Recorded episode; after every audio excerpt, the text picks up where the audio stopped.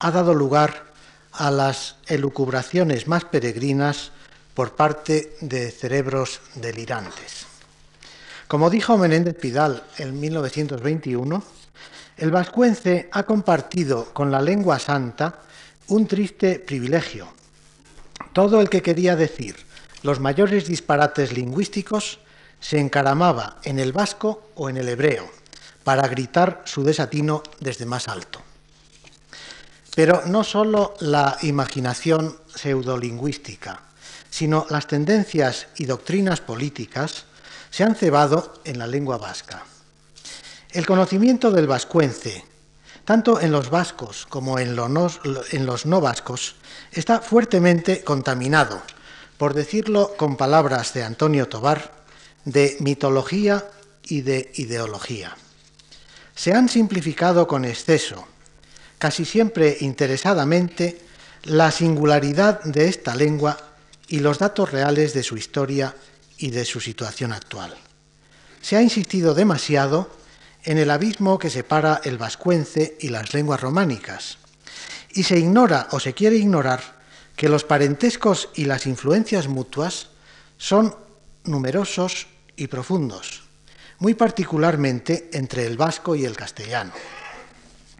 Vale la pena ahondar sobre esta afirmación de Emilio Alarcos. Las características del romance castellano se reducen a ser un latín mal aprendido por indígenas que tendrían por lengua propia el vasco o algún dialecto íntimamente emparentado con éste. El castellano es, en el fondo, un latín vasconizado, una lengua que fueron creando gentes euskéricas romanizadas. Idea que Ángel López García ha plasmado recientemente en forma más impresionista, diciendo que si el latín es la madre del castellano, el euskera es su padre. Tenemos la suerte de que nuestra guía en la visita que hoy vamos a hacer a la lengua vasca es la profesora María Teresa Echenique. Nacida en San Sebastián, la joven y madura personalidad investigadora y docente de María Teresa Echenique se ha edificado sobre tres líneas principales de trabajo. Por una parte, su doble formación universitaria en Madrid como psicóloga y como filóloga la ha llevado por la apasionante ruta de la sociolingüística, a la que ha consagrado algunas de sus publicaciones. Por otro lado, el magisterio de don Rafael Lapesa, que me sirve a mí de honroso vínculo fraternal con María Teresa Echenique, ha dado lugar, entre otros frutos, a un serio estudio sobre los pronombres átonos en el español, en español antiguo, que como tesis doctoral mereció el premio extraordinario, y a una brillante trayectoria docente como encargada de la Cátedra de Filología Románica en la Universidad de Valladolid, como adjunta de Gramática Histórica de la Lengua Española en la Universidad Autónoma de Madrid, plaza que ganó por oposición con el número uno, y actualmente como encargada de la cátedra de esa asignatura en la misma universidad. En fin, ya desde sus primeras publicaciones, ha manifestado María Teresa Echenique su inteligente interés por la lengua de su tierra natal. En 1979 apareció su artículo Implicaciones dialectales y repercusión fonológica en el sistema palatal vasco. En 1980, Los vascos en el proceso de nivelación lingüística del español americano. En 1984, el libro Historia Lingüística Vasco-Románica, intento de aproximación. En 1985, la figura del bardo vasco. Muy recientemente, un manuscrito de Campomanes en relación con el proyecto para un diccionario vasco. Y, en prensa, el romance en territorio euskaldún. Profunda conocedora y concienzuda estudiosa tanto de la lengua española, en la estela del maestro Lapesa, como de la lengua vasca, en la estela del maestro Michelena, María Teresa Echenique es, pues, uno de los mejores cicerones con que podríamos contar para aprender algo de lo mucho que aún ignoramos sobre el tema que hoy nos ha reunido aquí. Agradezco mucho a don Manuel Seco estas palabras que ha dedicado al hacer mi presentación y que sin duda distorsionan muy favorablemente la imagen que pueda corresponder a mi personalidad científica, pero sobre todo agradezco las palabras que ha dedicado a, la lengua vasca, tras las cuales ya no sé si tengo algo que decir, aunque espero que sí. Asimismo, agradezco a la Fundación Marc que me haya brindado la oportunidad de estar aquí para hablar sobre la lengua vasca y sobre las cosas a las que últimamente me he dedicado. Ha dicho Luis Michelena en una publicación reciente que la lengua vasca constituye para los propios vascos un objeto que puede ser considerado con sentimientos diversos, pero difícilmente con indiferencia. Esta misma consideración podría ser aplicada a las actitudes que han venido sucediéndose entre vascos y no vascos durante siglos, en los cuales el vascuence ha conocido una larga lista de adversarios y defensores, los últimos de los cuales forman un bloque más o menos compacto conocido con el nombre de apologistas. No todos ellos han sido vascos, muy al contrario. Ha habido defensores de la lengua vasca de otro origen, como es el caso del apologista y ardiente defensor del euskera Gabriel de Nao, natural de Valladolid. Pero no es mi intención hablar aquí ahora de aquellos que han abordado con pasión el tema del vascuence, sea para arremeter contra él, sea para ensalzar sus, virtudes sobre todas las cosas, pues unos y otros se han apartado de otro camino, no solo posible, sino real y efectivamente trazado, como es aquel que conduce al estudio razonado y sereno de una realidad lingüística, peculiar, desde luego, bien distinta a todas cuantas hay en su entorno, y por ello mismo difícil de ser apresada por los moldes de la ciencia lingüística, si es que los hay, propios de cada época. No siempre es conocido el quehacer que ha ido forjando este camino. En, realidad ignoramos aún mucho de él. Mi intención es presentar algunos hechos de la historia de la lengua vasca, acompañados de otros de su historia de la lingüística, principalmente aquellos que a mi juicio son menos conocidos, con el fin de perfilar algo mejor las vicisitudes de esta lengua y los estudios de los que ha sido objeto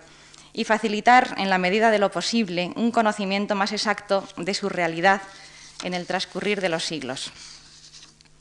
Son varias las denominaciones que ha recibido y recibe la lengua vasca. Y subrayo lengua vasca porque el vascuence es hoy ya lo que en términos de Stuart se conoce en sociolingüística como lengua estándar, a saber, un sistema lingüístico autónomo, vital, normalizado y portador de historia propia. Queda, no obstante, todavía algún resto de la costumbre no tan lejana de denominar dialecto a la lengua vasca. Recuerdo aún a un locutor de Radio Madrid que, con motivo de la visita de Juan Pablo II a España en 1983, dijo que su santidad se había dirigido a los fieles que se habían congregado en la Basílica de Loyola en dialecto vasco Dicho sea de paso, yo llamé inmediatamente para advertir que la lengua vasca no es un dialecto, sino una lengua, pero mi voz no debía tener el timbre venerable que seguramente se requiere en estas ocasiones y no hubo rectificación. Pues bien, denominar dialecto a la lengua vasca refleja desconocimiento o acaso actitud no acorde con la realidad de los hechos. En efecto, al vascuence no se le conocen parientes próximos ni remotos de los cuales pueda ser considerado dialecto y por otra parte, hoy ya es una lengua apta para los usos propios de toda lengua de cultura, incluido su empleo real y efectivo en modalidad tan compleja y casi diría hasta exótica como es la que diariamente se publica en el Boletín Oficial del País Vasco. Vascuence es denominación que la lengua vasca recibe desde una perspectiva románica y procede del adverbio latino vasconique, que designaba la manera de hablar los vascos del mismo modo que romanique fabulare, de donde procede romance, hacía referencia a la realidad lingüística de cualquiera de las lenguas románicas, bien diferenciada ya de la lengua latina originaria. Pues bien, las primeras documentaciones de esta palabra vascuence se encuentran en Romance Navarro, donde vascuence, escrito indistintamente con B o con V, designó en Navarra la lengua vasca ya hablada en la Edad Media. Derivado asimismo de la raíz vasc, es vascongado, adjetivo que equivale en su origen a persona que posee la lengua vasca, o en un sentido más amplio, todo lo que tenga relación con la lengua vasca o el país que la habla. Es, por lo tanto, adjetivo derivado del mismo, nombre de la lengua y en modo alguno significó en un principio algo así como vasco de segundo grado, acepción que ha conocido después. Vasco, que hoy designa el país, sus habitantes y su lengua, es por el contrario de introducción tardía, durante mucho tiempo se empleó para tales usos vizcaíno, término este menos relacionado en origen con la lengua misma. De la propia lengua procede la denominación euskera o euskara, cuya relación con euskaldún, esto es, poseedor de la lengua vasca, sigue el mismo esquema que vascongado ofrece en castellano en relación con la raíz vasca. El área de lengua vasca ha sido siempre espacio geográfico de contacto lingüístico. El vasco ha convivido desde antiguo con otras lenguas, célticas en época prerromana, latín y lenguas románicas después. El contacto vasco-castellano ha sido muy intenso durante siglos, por lo que las interferencias en uno, y otro sentido, más acusadas unas veces en una dirección que en la otra, han sido frecuentes. De ahí que el término euskera o euskara haya pasado en los últimos tiempos con gran facilidad al romance que se habla en zona vasca y desde él al castellano general. No han faltado polémicas sobre cuál debería ser su adaptación a la lengua española escrita. No parece inadecuado, sino más bien todo lo contrario, adaptar un préstamo de otra, lengua de la forma más cercana posible a la de la lengua original, utilizando, eso sí, las posibilidades que el propio castellano tiene en su sistema, ortográfico en este caso. Pues bien, la K es una letra del alfabeto español, por lo que muy bien puede ser empleada sin violencia gráfica para escribir euskera y ello sin necesidad de utilizar letra cursiva. Don Pedro Lain Entralgo, en un artículo publicado en El País con fecha de 3 de febrero de 1986, en el que glosa la personalidad humana y científica de quien tanto esfuerzo puso en ensanchar los horizontes del quehacer intelectual de los españoles y no en menor grado del estudio realmente científico de la lengua vasca, Antonio Tobar, don Pedro Lain Entralgo, digo, habla en este artículo del euskera palabra que escribe con K y sin cursiva. Ello nos autoriza, creo, a afirmar ya que euskera, así escrito con K y sin cursiva, forma parte del patrimonio léxico de la lengua castellana o española, tal como por otra parte recoge el propio diccionario de la Real Academia, que recomienda en su última edición, bien es verdad, sea escrita con Q. Esta lengua vasca se habla hoy en cuatro provincias españolas y tres francesas. Su número de hablantes resulta difícil de calcular, dada la diversidad que sus usuarios presentan en el grado de destreza, tal como el profesor Salvador indicó en su primera conferencia. En cualquier caso, las cifras que se manejan rondan en torno al medio millón de hablantes. Seguramente es exagerado. Muchos de ellos poseen la lengua vasca desde su niñez, pero en su gran mayoría no son capaces de leer o escribir en ella, pues estas funciones han estado reservadas al castellano y carecen además del sentido gramatical de la corrección, sentido que para cualquier lengua se adquiere en la escuela, aunque eso sí son portadores de otra conciencia gramatical que en los últimos tiempos se viene llamando en lingüística gramaticalidad. A este hablante se le, denomina Euskaldun Zahar, en oposición al Euskaldun Berri, hablante que ha adquirido el conocimiento de la lengua tardíamente, en algunos casos bien conocidos con absoluta perfección, el cual suele tener mejores conocimientos gramaticales que el Euskaldun Zahar, pero claro está, carece del sentido de gramaticalidad propio del hablante nativo. Unos y otros hablantes están desigualmente repartidos en territorio vasco. Corresponde la mayor densidad a Guipúzcoa, oriente de Vizcaya y norte de Navarra, y tal densidad es también mayor en zonas rurales que en urbanas. En cualquier caso, la situación lingüística está sufriendo profundas modificaciones en los últimos tiempos y no tenemos datos fiables del número y repartición geográfica precisas de sus hablantes. Mucho menos estamos en condiciones de aventurar hipótesis sobre acontecimientos futuros. Parece sensato pensar que, este euskera se ha hablado siempre en el espacio geográfico que hoy recubre y en otros en los que ha ido perdiendo en intensidad y en extensión a lo largo de los siglos, y que en la actualidad ocupa un espacio mucho más limitado del que poseía en otro tiempo, espacio que seguramente es más o menos central en relación con aquel otro primitivo, cuyos bordes se habrían ido deshilachando en palabras de Luis Michelena. El vasco es una lengua genéticamente aislada. Su posible relación con lenguas camíticas o lenguas caucásicas se pierde en la lejanía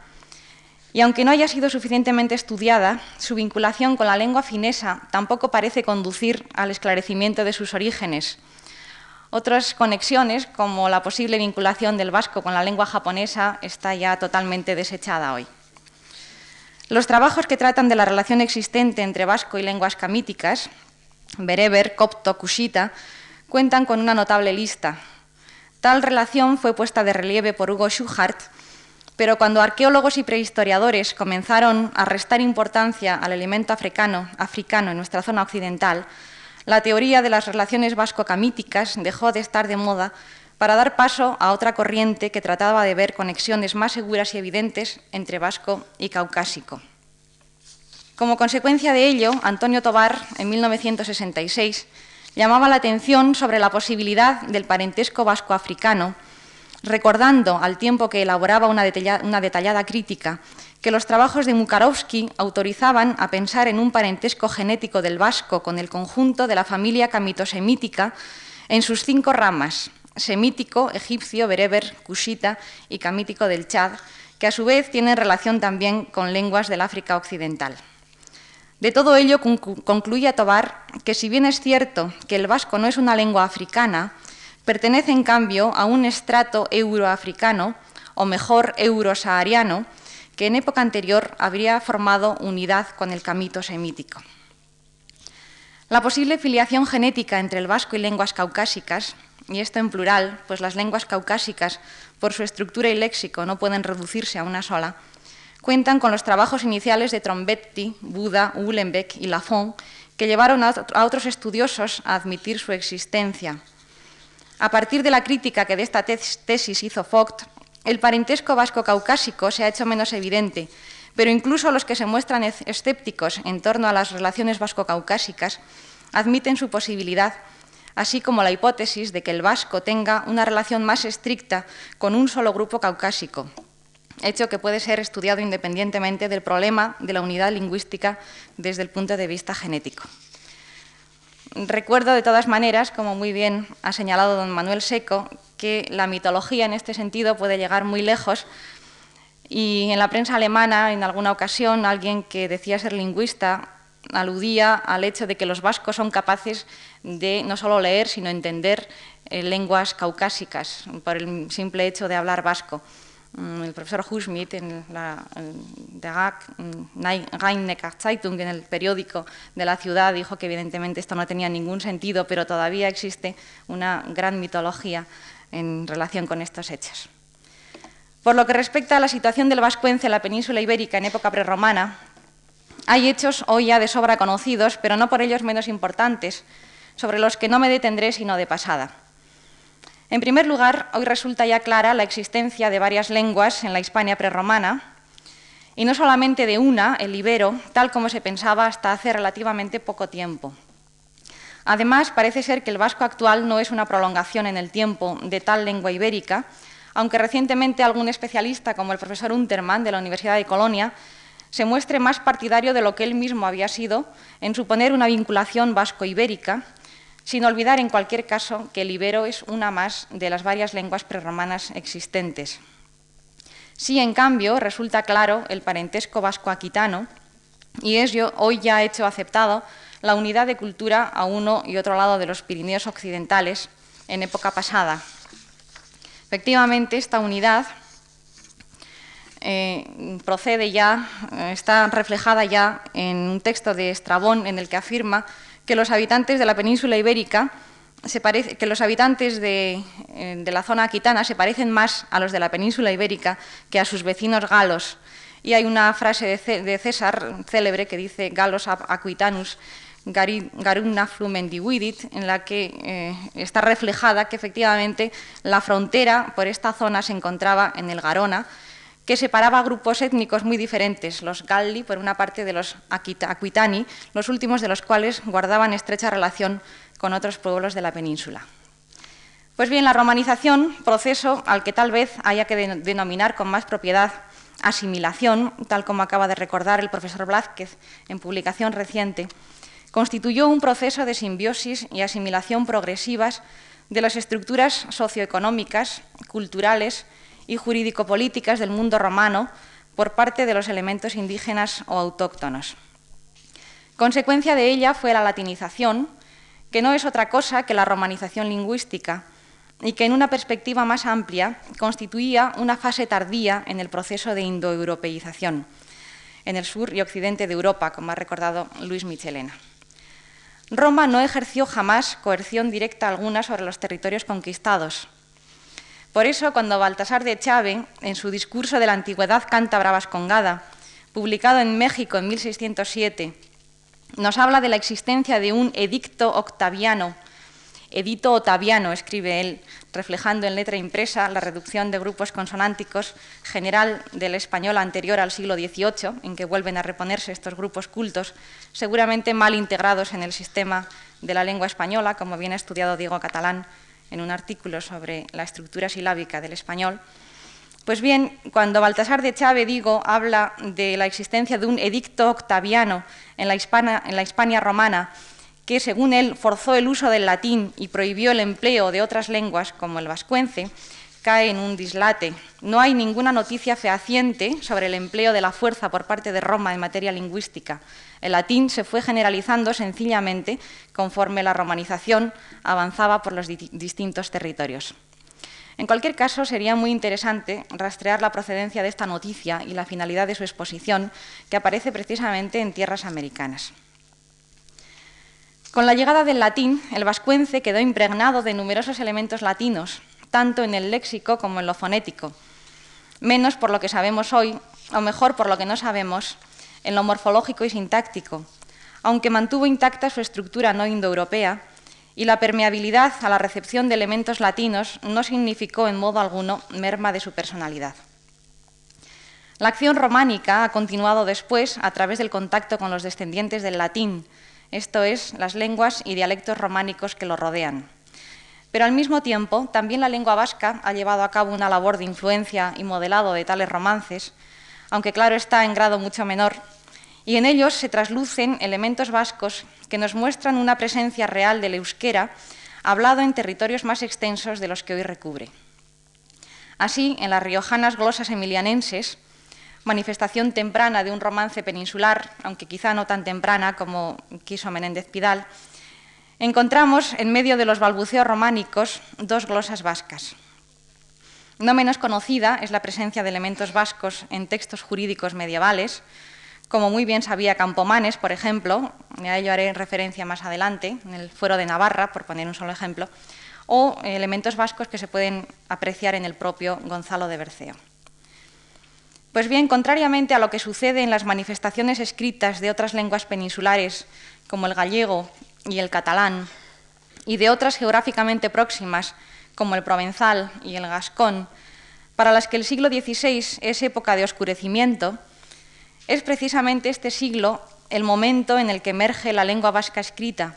y con ella la literatura escrita en lengua vasca. La literatura oral existía desde antiguo que tiene continuación ininterrumpida hasta hoy. De ahí que el libro publicado por Luis Michelena, Textos arcaicos vascos, esto de arcaico hace referencia a una época medieval. Para nosotros no es arcaico, pero sí lo es para la lengua vasca. Es efectivamente en 1545 cuando se publica en Burdeos Linguae Vasconum Primitiae, primera obra intencionadamente concebida para ser escrita en vasco, de la que es autor Bernard de Chepari. Hoy conocemos bien, gracias al estudio inicial de Menéndez Pidal y a los posteriores de Manuel Alvar, la importancia que adquirió Sevilla en el siglo XVI, aglutinando elementos procedentes de otras zonas peninsulares y transmitiendo a otros mundos la grandeza política, social y cultural de Andalucía,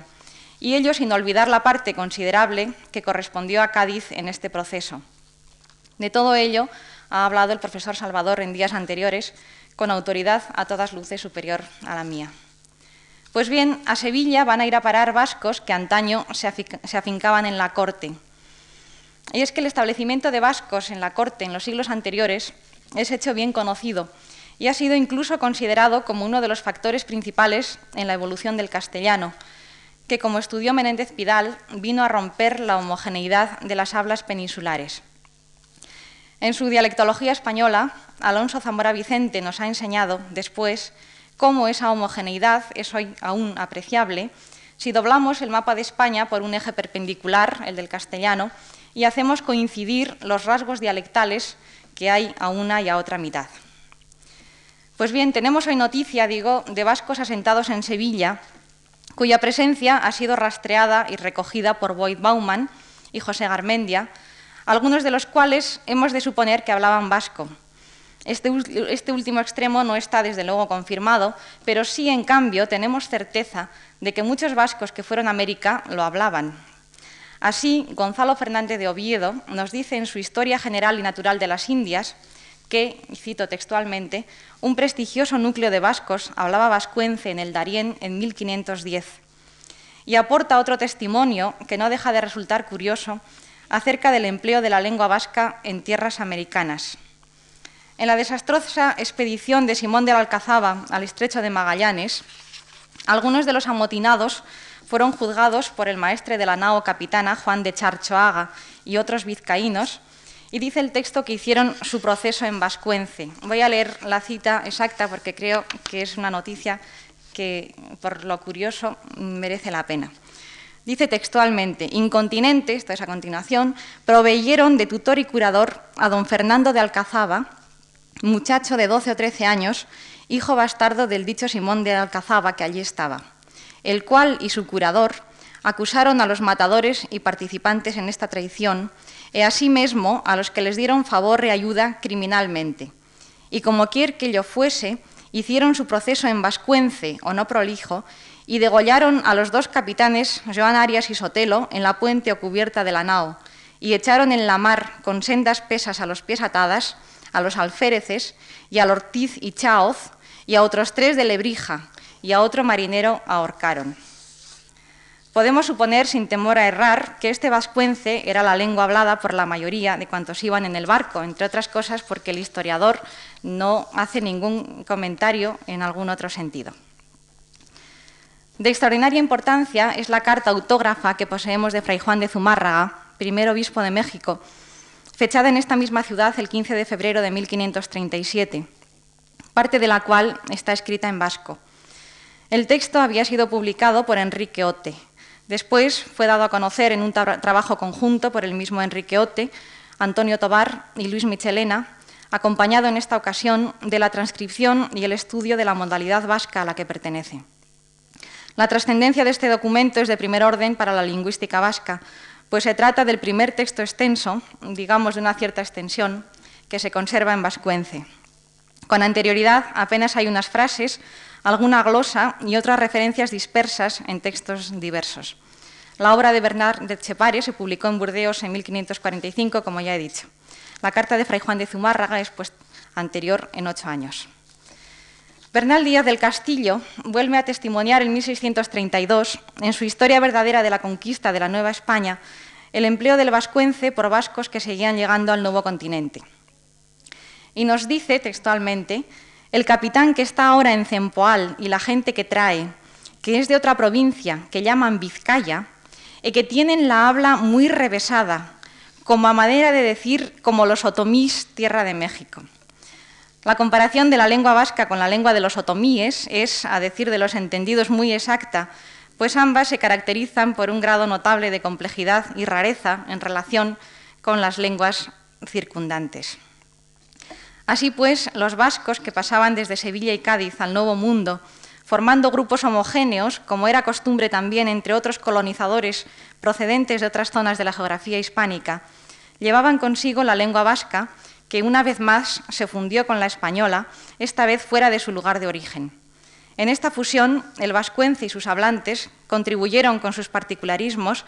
a eso que Amado Alonso denominó proceso de nivelación lingüística del español americano, que forjó la variedad atlántica primero,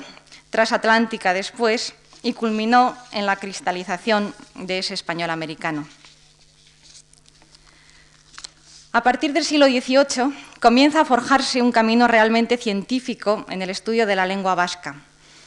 de la que, como ya he dicho, poseemos una cadena ininterrumpida de textos que llega hasta hoy, tanto en territorio español como en francés, que ha proporcionado la base sólida al florecimiento que hoy ya tiene la filología vasca.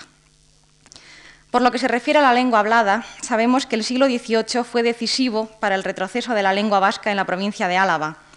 En la capital, Vitoria, se había perdido ya en el siglo XVI. Andrea Navallero dice que en Vitoria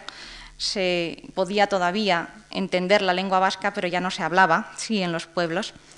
Y es de suponer que en los núcleos urbanos navarros se produjo una erosión progresiva que desembocó en la pérdida de la lengua un siglo después. Otro tanto sucedió en territorio francés, aunque allí el retroceso se registró intensivamente dentro de un área geográfica estable, más o menos estable. Pero también en el siglo XVIII surge inesperadamente, en pleno corazón del País Vasco, un hecho de enorme trascendencia cultural, a saber, la aparición de la Sociedad Vascongada de Amigos del País, que más tarde recibió el título de Real Sociedad Vascongada de Amigos del País, pionera de las sociedades de amigos del país extendidas por el mapa peninsular y apoyadas por la política ilustrada del gobierno de Carlos III, fundada por Francisco Javier María de Munive, conde de Peñaflorida. Esta institución, que en el terreno de las ciencias obtuvo logros de relieve mundial, como fue el aislamiento del wolframio, no tuvo la misma trascendencia en el campo lingüístico. Ello no debe hacernos olvidar, no obstante, que el propio conde de Peñaflorida escribió una obra teatral bilingüe vasco-castellana y sobre todo no debe hacernos olvidar el proyecto que hoy conocemos mejor para un gran diccionario vasco que la Sociedad Vascongada llevó a cabo tras una iniciativa de Pedro Rodríguez de Campomanes. En efecto, Campomanes, en un manuscrito cuyo original se encuentra hoy en la biblioteca de la Real Academia Española, expuso a la sociedad vascongada el plan riguroso y detallado que a su juicio debería seguirse en la elaboración de ese gran diccionario de la lengua vasca. Quien lea esas páginas no podrá sino sobrecogerse ante el rigor científico que ostentan la amplitud y precisión de conocimientos que reflejan sobre la realidad lingüística vasca del momento y también de la pretérita, y muy en especial por el espíritu que anima la concepción del proyecto, a saber, y cito sus propias palabras, el deseo de facilitar los conocimientos de la, antigüedad española y de evitar la ignorancia de un idioma que puede conducir mucho de nuestra geografía y cosas antiguas de España, quiero decir la lengua vascongada. Y continúa Campomanes. Esta lengua no es seguramente derivada de ninguno de los idiomas matrices que han producido las lenguas vulgares y derivadas que se hablan en el mediodía y poniente de la Europa. No le encontramos origen cierto, pero la hallamos propagada en las montañas de Navarra, en tierra de Labort, Guipúzcoa, Vizcaya y parte de Álava, y todos estos pueblos la hablan como idioma propio y corriente. No son los monumentos escritos en el bronce o en otros metales o en las piedras los que deben excitar nuestra curiosidad para rastrear el origen y progreso de las naciones. Las costumbres, los trajes, los refranes, el idioma, tienen alusión de la antigüedad y del origen. De todos estos auxilios, continúa Campomanes, y con ello termino ya la cita, ninguno iguala a el del idioma. Este texto, del que no he ofrecido aquí sino una pequeñísima muestra, no es sino una manifestación más del espíritu reinante en aquella España posible en tiempo de Carlos III. Su publicación en 1773 coincide fuera de nuestras fronteras con la fecha en la, en la, que Christian Backmeister, erudito alemán que residía en Rusia, planea la recopilación de diccionarios de lenguas de todo el mundo, tarea que lleva a cabo en 1785 acompañada de una muestra textual de cada una de ellas. Pues bien, no es extraño, una vez conocido el clima reinante, que, como muy bien ha dado a conocer Consuelo Larrucea de Tobar, cuando el 22 de diciembre de 1785 el conde de Florida Blanca contesta a la petición que Rusia le había formulado solicitando información sobre lenguas amerindias, diga en su respuesta que el rey español está intentando recoger cuanto antes listas de vocabulario de lenguas americanas, así como también de la lengua vasca, cosa esta última que no le había sido solicitada. También en el siglo XVIII aparece una figura de relieve universal que a comienzos del siglo siguiente representa el primer contacto real de la tradición lingüística local vasca con la tradición científica occidental. Guillermo de Humboldt viajó en dos ocasiones al País Vasco, precisamente en momentos en los que la Real, Sociedad Vascongada de Amigos del País estaba dando sus mejores frutos. Pero Humboldt, portador de una perspectiva amplia, quizá amplia en exceso, como se dijo aquí el otro día, no se distinguía por el conocimiento profundo de la diacronía lingüística. De ahí que no fuera él quien contribuyera mejor al estudio científico del euskera, sino otro sabio de origen austríaco, riguroso e impecable en sus concepciones en materia de lengua, el gran romanista y estudioso también de las lenguas mixtas, Hugo Schuchart. Precisamente su condición de romanista le permitió reconocer la influencia bien perceptible que el latín y las lenguas románicas han ejercido sobre la lengua vasca.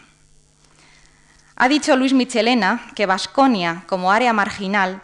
constituye una zona de refugio de prácticas, creencias, costumbres y técnicas de fecha muy diversa, de la misma forma que su lengua es un puerto en el que se han cobijado gran cantidad de palabras y expresiones latinas y romances caídas en desuso en los lugares de procedencia.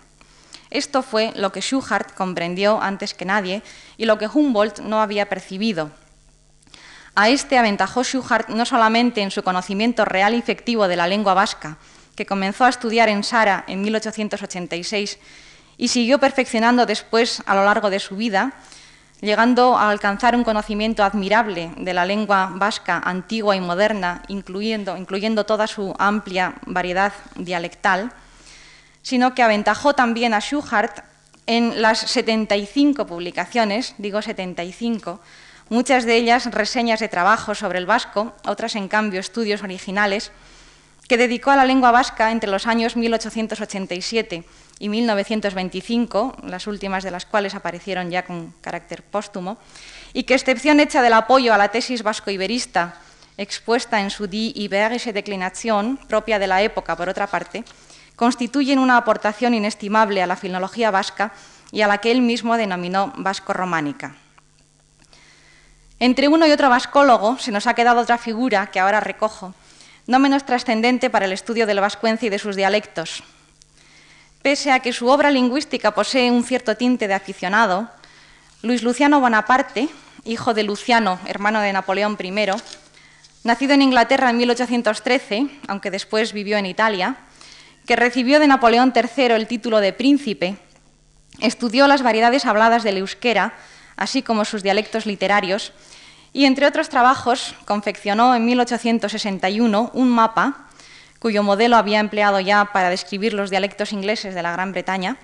que se publicó en Londres en 1869 y que aún hoy es el punto de mira obligado de cualquier trabajo de dialectología vasca, aunque desde luego sea necesario tener en cuenta las precisiones que posteriormente introdujo Resurrección María de Azcue. Como fruto de este espíritu vascológico surgido fuera de España, en el mes de febrero de 1886 se constituyó la Baskische Gesellschaft en Alemania, alentada por vascólogos como Karl Hahnemann y Theodor Lynchmann.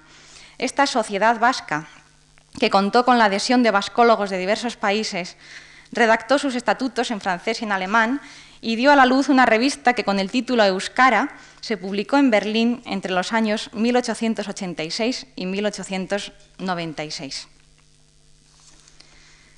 En el siglo XX culminan las inquietudes de etapas anteriores al crearse instituciones encargadas de velar por la conservación de la lengua y su estudio realmente científico. Surge así, en 1907, la Revista Internacional de Estudios Vascos, cuya publicación se ha, reanudado ahora tras un paréntesis de muchos años, ejemplar en su género,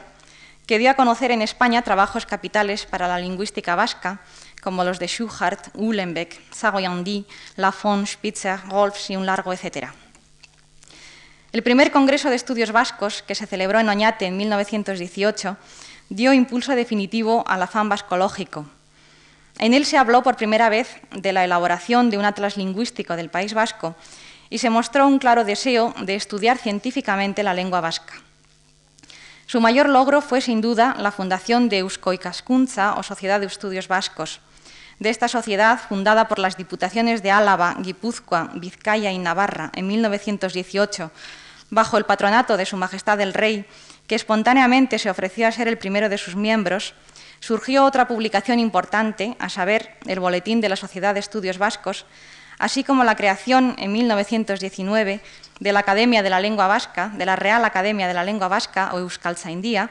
cuya labor en el fomento de la lengua y normativa de su uso ha sido capital para el vasco. Pero si bien en el primer Congreso de Estudios Vascos, tan fructífero, se contó tan solo con la presencia de personalidades locales en el plano cultural, estas mostraron un claro deseo de colaboración con entidades que rebasaran el ámbito meramente local. Y así se explica que en el tercer Congreso de Estudios Vascos, celebrado esta vez en Guernica en 1922, dedicado a temas de lengua y enseñanza, hubiese una amplia representación del Centro de Estudios Históricos madrileño, además de personalidades de la tierra y otras extranjeras, lo que le confirió gran altura. En sus actas están recogidos los trabajos de Menéndez Pidal, que habló de los préstamos del castellano al vascuence y de la regresión del vascuence dentro del mapa peninsular, de Navarro Tomás, que ilustró su exposición sobre fonética experimental y fonética vasca con ejemplos tomados del euskera de Guernica, y de Amado Alonso, que presentó valiosas observaciones sobre diferentes problemas baztaneses. Junto a ellos figuran otros de Uhlenbeck, Sagoyandi, Lacombe, Mayer-Lübke y otros muchos. Se puede decir, pues, que en esta primera parte del siglo todo apuntaba hacia la consolidación de los estudios vascos y ello dentro de un clima de esfuerzo y colaboración real altamente deseables que después se vio truncada por motivos de sobra conocidos. También de principios de siglo datan los primeros intentos para unificar la lengua. El tema había sido ya abordado en la ponencia de Luis de Leizalde, presentada en el primer Congreso de Estudios Vascos, celebrado en Oñate, como he dicho, en 1918. La Academia Vasca, la Academia de la Lengua Vasca, desde su fundación en 1919, había tomado esta labor sobre sus hombros, pero no se enfrentó a ella de forma definitiva hasta 1968, fecha en la que comenzó la normalización lingüística de la lengua vasca. Fruto de tal labor fue el batúa, lengua normalizada que se concibió ante todo para ser escrita y que en cualquier caso constituye el modelo gramatical que aglutina y resume las diferencias dialectales y sociales, no con el ánimo de aniquilarlas, sino con el fin de superponerse a ellas, ofreciendo el registro oculto, mejor correcto, que las encauce adecuadamente. Y es que la lengua vasca había llegado al siglo XX sin que ninguna de sus variedades dialectales se hubiera impuesto a las otras como patrón de lengua normalizada, por lo que la Academia de la Lengua Vasca tuvo que decidir entre dos opciones, o bien elegir una de las variedades literarias existentes, y hubo intentos en este sentido para erigir el guipuzcoano o el abortano en lengua general, o bien adoptar una solución de compromiso que respondiese al uso hablado y escrito mayoritario y que fuera al mismo tiempo respetuosa y atenta hacia la variedad intrínseca que toda lengua posee y que en el caso del euskera debido a la falta de una norma general, era más acusada si cabe. Este último criterio fue el que se impuso. El Batúa, producto de una tarea similar a la que años atrás había llevado a la práctica Pompeu Fabra con relación al catalán, surgió como resultado de un acuerdo mayoritario, gracias al cual se ha ido imponiendo y generalizando hasta convertirse en la lengua vasca oficial. Dice Luis Michelena que al medio siglo de haber sido fundada para ese objeto, para ese objeto antes que nada, la Academia de la Lengua Vasca consideró que había llegado ya el momento de señalar sus criterios. Para ello se organizaron unas reuniones en Aránzazu, con asistencia libre, en la que se presentaron y discutieron varias ponencias y comunicaciones. Y la Academia misma, al final, tomó unos acuerdos que, aunque muy moderados en su tenor literal, dejaban abierta una vía bien marcada en lo fundamental. Se llevó a cabo de esta forma la unificación de la ortografía, en la que se tiende más que nada a fundir en la uniformidad de lo escrito sin mayor violencia la diversidad de lo hablado, la de la declinación, la del léxico básico y la del verbo auxiliar, en la que terminó por adoptarse un verbo auxiliar navarro-guipuzcoano, que además en parte es o ha sido vasco común. Es cierto que hubo más de un vizcaíno y guipuzcoano que hubiese deseado ver representado su dialecto particular con mayor rotundidad de la acordada, pero no es menos cierto que Euskaltzaindia ha mantenido y sigue manteniendo una postura flexible con relación a la riqueza dialectal que el euskera posee, por lo que hoy apenas se escuchan voces discrepantes. Pero curiosamente, no es raro encontrar reticencias o críticas más o menos tajantes de la creación del Batúa fuera de ámbitos propiamente vascos o relacionados con la lengua vasca, como si no perteneciera al buen juicio haber llevado a cabo la codificación de esa lengua normalizada. Quienes mantienen tales afirmaciones deberían reflexionar sobre cuál sería la situación de nuestra lengua española si no existiera una lengua general que se enseñara por igual en, en escuelas castellanas y andaluzas, mexicanas y porteñas, por no mencionar sino algunas de las variedades de las que el profesor Salvador nos habló en días anteriores. La gramática de la lengua española, codificada en las normas dictadas o recomendadas por la Academia, tan necesarias para mantener la unidad de la lengua española por encima de su variedad dialectal, es al español lo que el batúa a la lengua vasca, a saber, el modelo que aglutine, resuma y oriente adecuadamente su uso. Intencionadamente he reservado para el final la presentación de un problema no resuelto aún, que tiene, a mi juicio, una importancia capital para conocer mejor la historia del contacto lingüístico vasco-románico. Aunque esta conferencia lleva por título La lengua vasca, creo justificado hacer referencia al castellano o español que allí se habla, puesto que se halla enmarcada esta conferencia en el ciclo titulado Mapa lingüístico de la España actual, aunque eso sí presentaré los hechos brevemente. Como muy bien destacó el profesor Salvador en sus dos intervenciones anteriores, no hay espacios vascohablantes monolingües hoy, sino que en la totalidad del territorio en el que se habla la lengua vasca se habla también al menos otra variedad románica. Dejando a un lado el contacto del vasco con la lengua francesa y con la lengua occitana, sabemos, por lo que respecta a España, que la variedad románica navarra con una vinculación más o, menos, estrecha en su origen, las teorías difieren en este punto y la polémica abierta es hoy muy viva, debe ser estudiada juntamente con el mundo aragonés y las implicaciones pirenaicas que ello tiene. La zona alavesa parece asimismo vinculada a otras áreas romances castellanas inmediatas desde el punto de vista geográfico. Pero no sabemos aún, en cambio, si el romance que se habla en las provincias actuales de Guipúzcoa y Vizcaya procede directamente de la latinización del País Vasco o si procede de importación medieval. Todavía hoy es materia de discusión el grado al que llegó en dicha zona el proceso de aculturación en época romana. Se ha llegado a sostener incluso que no hubo romanización, dada la escasez de indicios que en tal sentido registra este territorio. Claro, si no hubo romanización, no pudo haber latinización y, consiguientemente, no hubo derivados románicos.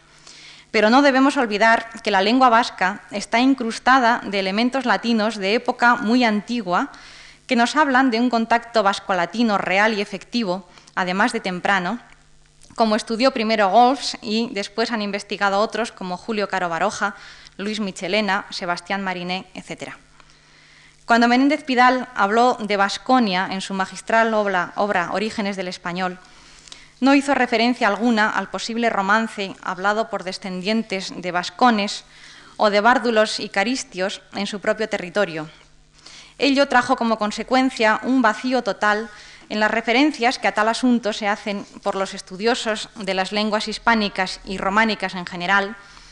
de suerte que hoy sigue siendo un punto oscuro en la historia de la lengua española el momento y la manera en la que llegó a constituirse el castellano, que por lo que sabemos se ha hablado desde siempre junto al vasco en Vizcaya y Guipúzcoa.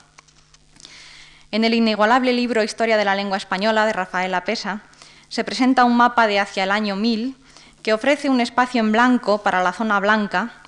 del que se pasa a otro posterior en unos dos siglos, en el que dicha zona aparece rotulada como espacio bilingüe. La falta de documentación hasta el momento presente impedía hacer más, precisiones sobre tan sustancial cambio. Debo decir que constituye mi objeto de preocupación más inmediata la investigación del cómo y cuándo surgió este bilingüismo vasco-románico y a este quehacer dedico mi actual atención investigadora. Ya he dicho en alguna parte que, en mi opinión, ha habido allí continuación latino-románica, y adelanto ahora que espero ofrecer en breve textos en los que esta tesis encuentre el soporte necesario.